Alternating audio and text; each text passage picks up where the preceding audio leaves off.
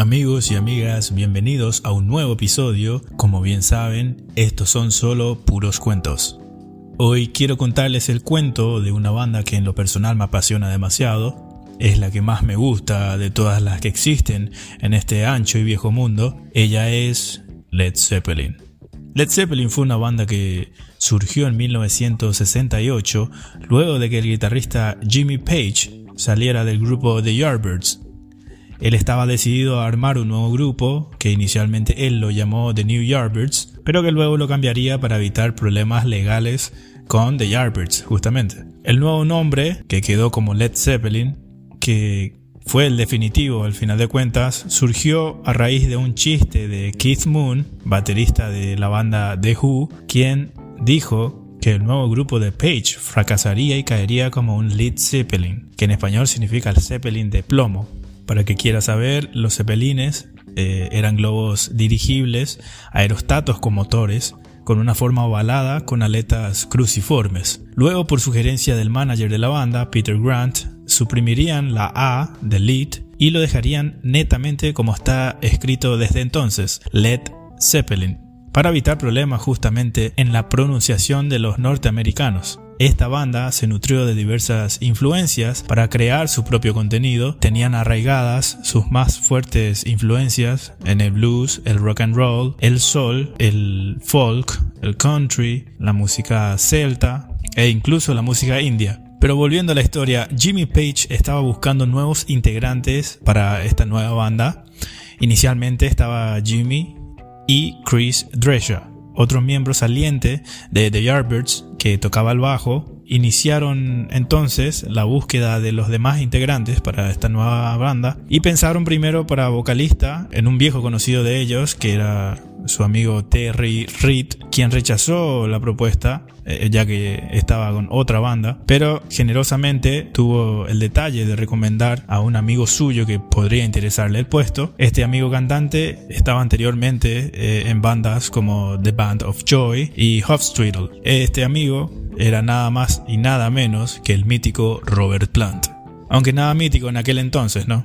En agosto de 1968, Page, Drescher y Peter Grant viajan a Birmingham, donde ven a la banda en la que Robert estaba en aquel entonces que era justamente Hofstadter. Luego de ese show se dieron cuenta que les gustó bastante y se acercaron a Robert para invitarle a una reunión formal en la casa de Jimmy Page y en esta reunión le proponen formalmente a Robert el puesto de cantante en este nuevo proyecto y él acepta la oferta y así oficialmente se suma a Led Zeppelin aún quedaba el puesto de, baterista como vacante y a Robert se le ocurrió la brillante idea de sugerir el nombre de un amigo suyo que ya había tocado con él en The Band of Joy. Este amigo suyo era el dios de la batería John Bonham, quien ya era bastante bueno en aquel entonces, pero que aún no era aquel dios de la batería que se convirtió después con Led Zeppelin. Bonzo, como se le apodaba, aceptó unirse a la banda sin pensarlo dos veces. Estaba encantado con la descripción de lo que buscaban crear Page y Plant, algo a lo que Robert Plant siempre sostuvo que no se suponía que sea algo que suene lindo y popular, sino más bien que la música que hacían refleje quiénes son ellos como banda, es lo que expresaba siempre Robert Plant al referirse a la música de Led Zeppelin. Al poco tiempo de unirse Bonham, Chris Drescher abandonó la banda para dedicarse a ser fotógrafo profesional, así que la banda nuevamente tenía que cubrir un puesto más, en este caso el bajo. Casualmente, un gran bajista amigo de Jimmy Page, que ya había compartido varias grabaciones con él, ya que ambos solían ser músicos de estudio para muchas bandas y artistas, se entera de la noticia de que al grupo de su amigo le falta un bajista. Y entonces él mismo llama a Page y se postula a sí mismo para el puesto. Este amigo también tocaba otra gran variedad de instrumentos con gran habilidad y este amigo y super músico se llama John Paul Jones. Jimmy lo confirmó enseguida, recordando justamente sus dotes musicales, y así la banda quedaba conformada definitivamente. Lo primero que hicieron al juntarse la primera vez fue ensayar un blues de 12 compases, en donde notaron instantáneamente la gran química que había entre los cuatro. Al comienzo, como habíamos dicho, se llamaban The New Yardbirds, y el primer objetivo que tenían era terminar una gira por Escandinavia, ya que Jimmy Page tenía contrato firmado y legalmente debía cumplir con este compromiso. Entonces tocaron varias canciones que luego formarían parte del álbum debut de Led Zeppelin. Después de la gira, y ya bajo el nombre de Led Zeppelin, el manager le dio a la banda 200.000 libras esterlinas. En aquel entonces eso era mucho dinero. En nombre del sello discográfico Atlantic Records, a cambio de producirles su álbum debut. Ese álbum debut se publicaría el 12 de enero de 1969. El álbum se llamó igual que la banda, Led Zeppelin. Los nuevos discos de eh, los discos de Led Zeppelin están conformados siempre por canciones tanto pesadas como suaves y más acústicas. Este primer disco tuvo hits como Communication Breakdown, Dazed and Confused y Good Times, Bad Times. Fue hecho en su totalidad en apenas una semana en los estudios Olympic en Londres en octubre del 68, empleando apenas 30 horas de estudio y casi sin ensayo previo. Así de buena era la química que tenían estos cuatro.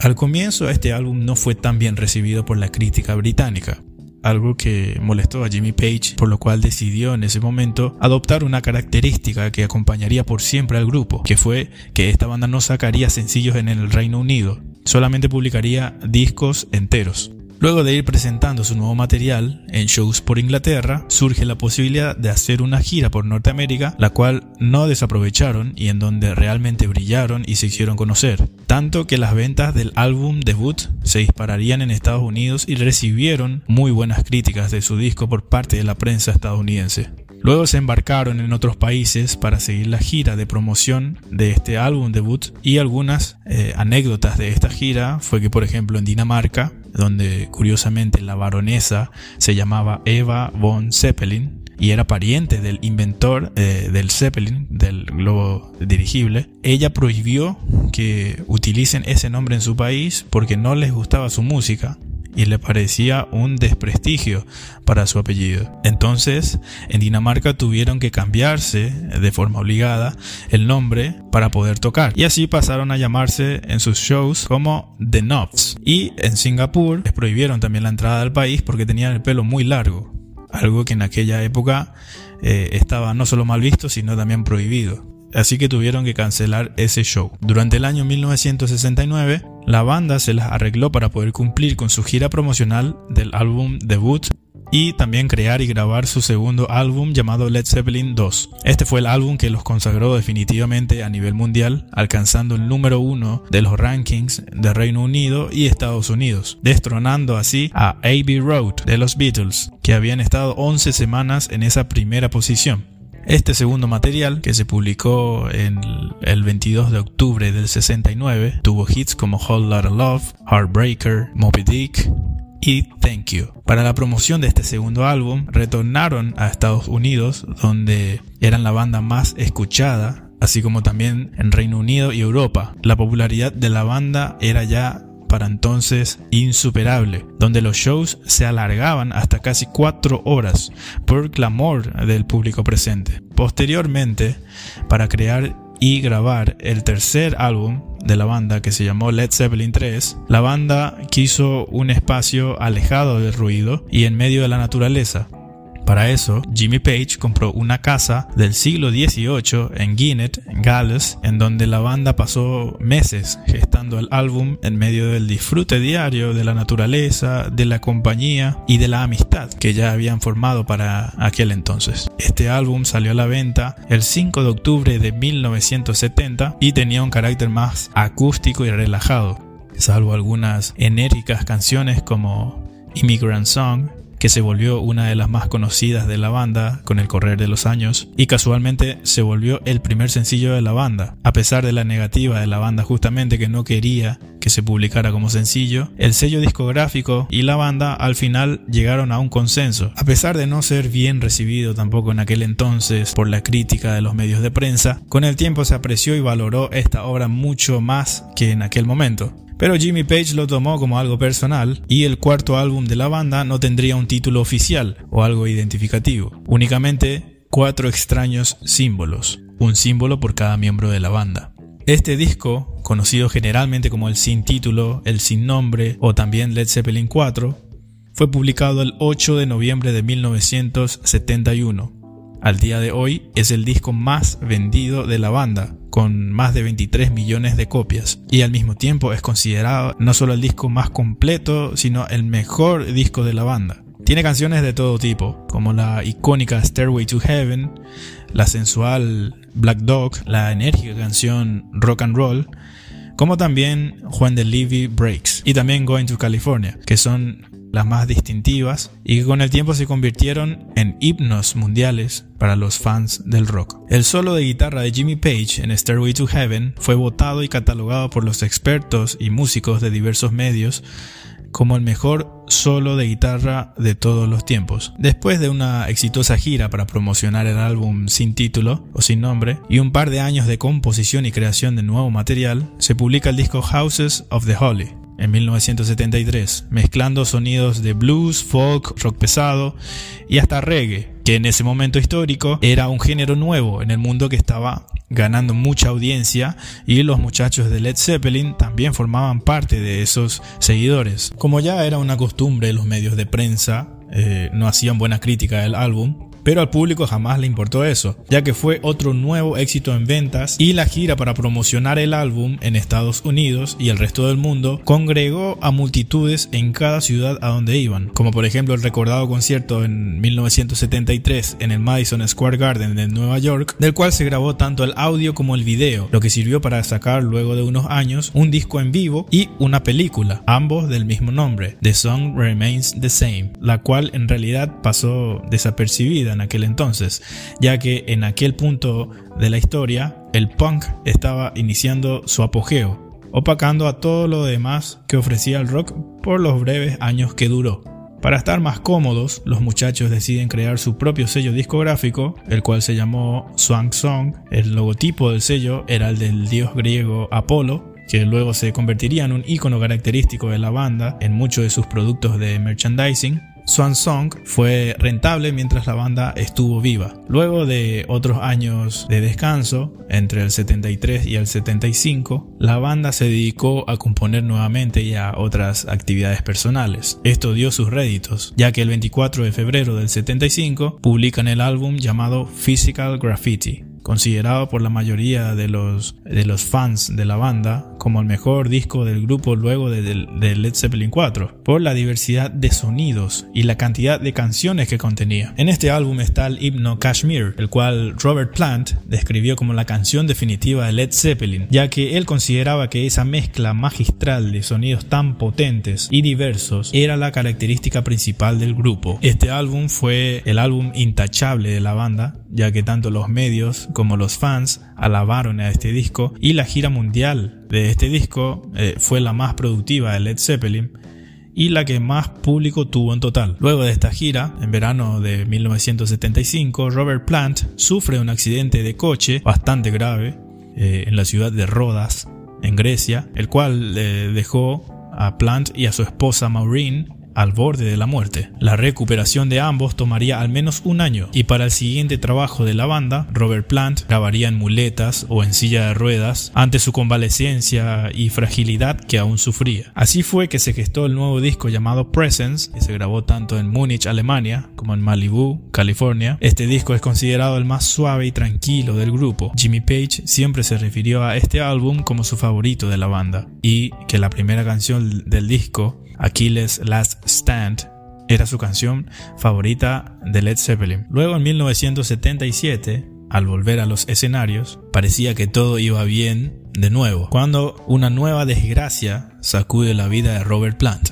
Su hijo, Karak, de 5 años de edad, falleció de una grave infección estomacal que los médicos no pudieron tratar ni curar. Este hecho marcó profundamente para siempre a Robert Plant y su esposa, como cualquier padre que pierde un hijo. La banda nuevamente entró en un largo descanso, más que justificado, en el cual estaba en duda inclusive si Robert Plant seguía en la banda o no, ya que había perdido la motivación y el sentido de la vida. Pero luego de darse un tiempo de luto, él decidió volver en 1978. Así, la banda volvió a juntarse para grabar en Estocolmo, Suecia, su último disco, In Through the Outdoor, que sería lanzado en 1979, el cual estuvo lleno de problemas para ser grabado, ya que la adicción a la heroína de Jimmy Page y la adicción al alcohol de John Bonham dificultaban mucho que pudieran encontrarse lo suficientemente conscientes y sobrios para trabajar. Para la gira de presentación de este disco,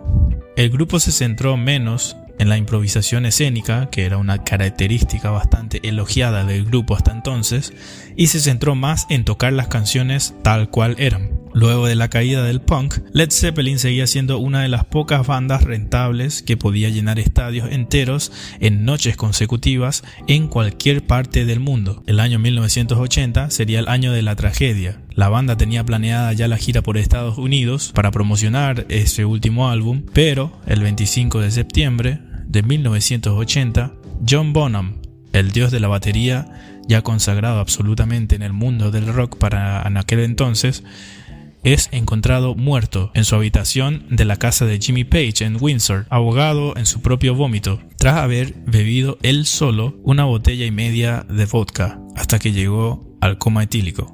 La muerte de Bonham causó la ruptura definitiva de la banda, ya que los tres músicos coincidían que ya nada tenía sentido si uno de los cuatro faltaba. Siempre fueron considerados un grupo de cuatro super músicos, en donde los cuatro eran igual de importantes y talentosos. Y al faltar una pieza, la banda ya no tenía sentido ni razón para seguir existiendo. Este fue el fin de Led Zeppelin como banda, aunque años después, en el 82, se lanzaría el álbum Coda, que contenía material inédito de la banda, que básicamente eran canciones que se grabaron en los discos anteriores pero se descartaron y no llegaron a la lista final para publicación. También se vieron algunas esporádicas reuniones como Page con Plant y algún que otro toque en algún evento grande como el Live Aid en, eh, de Wembley en 1985 y el Celebration Day en el 2007 en Londres, en donde invitarían a otros bateristas para que completen ese puesto vacante. Por lo general, el invitado era el hijo de John Bonham, Jason. Led Zeppelin fue considerada la banda más grande e importante del mundo en la década de los 70s. Dominaron con autoridad el ambiente musical, si bien los 70s era la época del rock más pesado, donde justamente Led Zeppelin, Black Sabbath y Deep Purple inspiraron con ese sonido pesado el nacimiento de otro gran subgénero del rock como es el heavy metal. Robert Plant, ante la crítica de los medios de prensa de que la banda era muy ruidosa y potente, siempre sostuvo de que Led Zeppelin se suponía que no sea nada agradable, sino que sea más bien una explosión auditiva, que provoque un despertar en la audiencia, que sacuda cualquier mente, llegue a quien tenga que llegar. Led Zeppelin solo era la expresión de nuestras almas. Nunca pensamos que a tanta gente le llegaría a gustar. Luego de la separación, los músicos siguieron sus caminos en solitario, grabando discos, participando esporádicamente con otras bandas, pero la leyenda de Led Zeppelin ya estaba forjada, ya había quedado impregnado en la historia de oro del libro del rock, y ya nadie que había vivido ese fenómeno podría olvidarlo. Las generaciones siguientes hasta hoy la siguen escuchando y el legado de la banda sigue siempre presente y viva en el mundo, porque de eso se trató siempre el rock, de crear algo inolvidable, de crear canciones que expresen los sentimientos y pensamientos de una forma cruda y natural, algo tan puro como el rock y esa esencia que tiene es lo que sigue conquistando a millones de personas en el mundo. Crear algo que trascienda el tiempo y el espacio. Y con toda seguridad se puede afirmar que Led Zeppelin seguirá siempre vivo con sus legendarias canciones en las radios, en los medios, en los libros, en las plataformas digitales, hasta en el lugar más recóndito del mundo. Led Zeppelin siempre vivirá. Pero insisto, por favor, no me tomen tan en serio. Al fin y al cabo, estos son solo puros cuentos.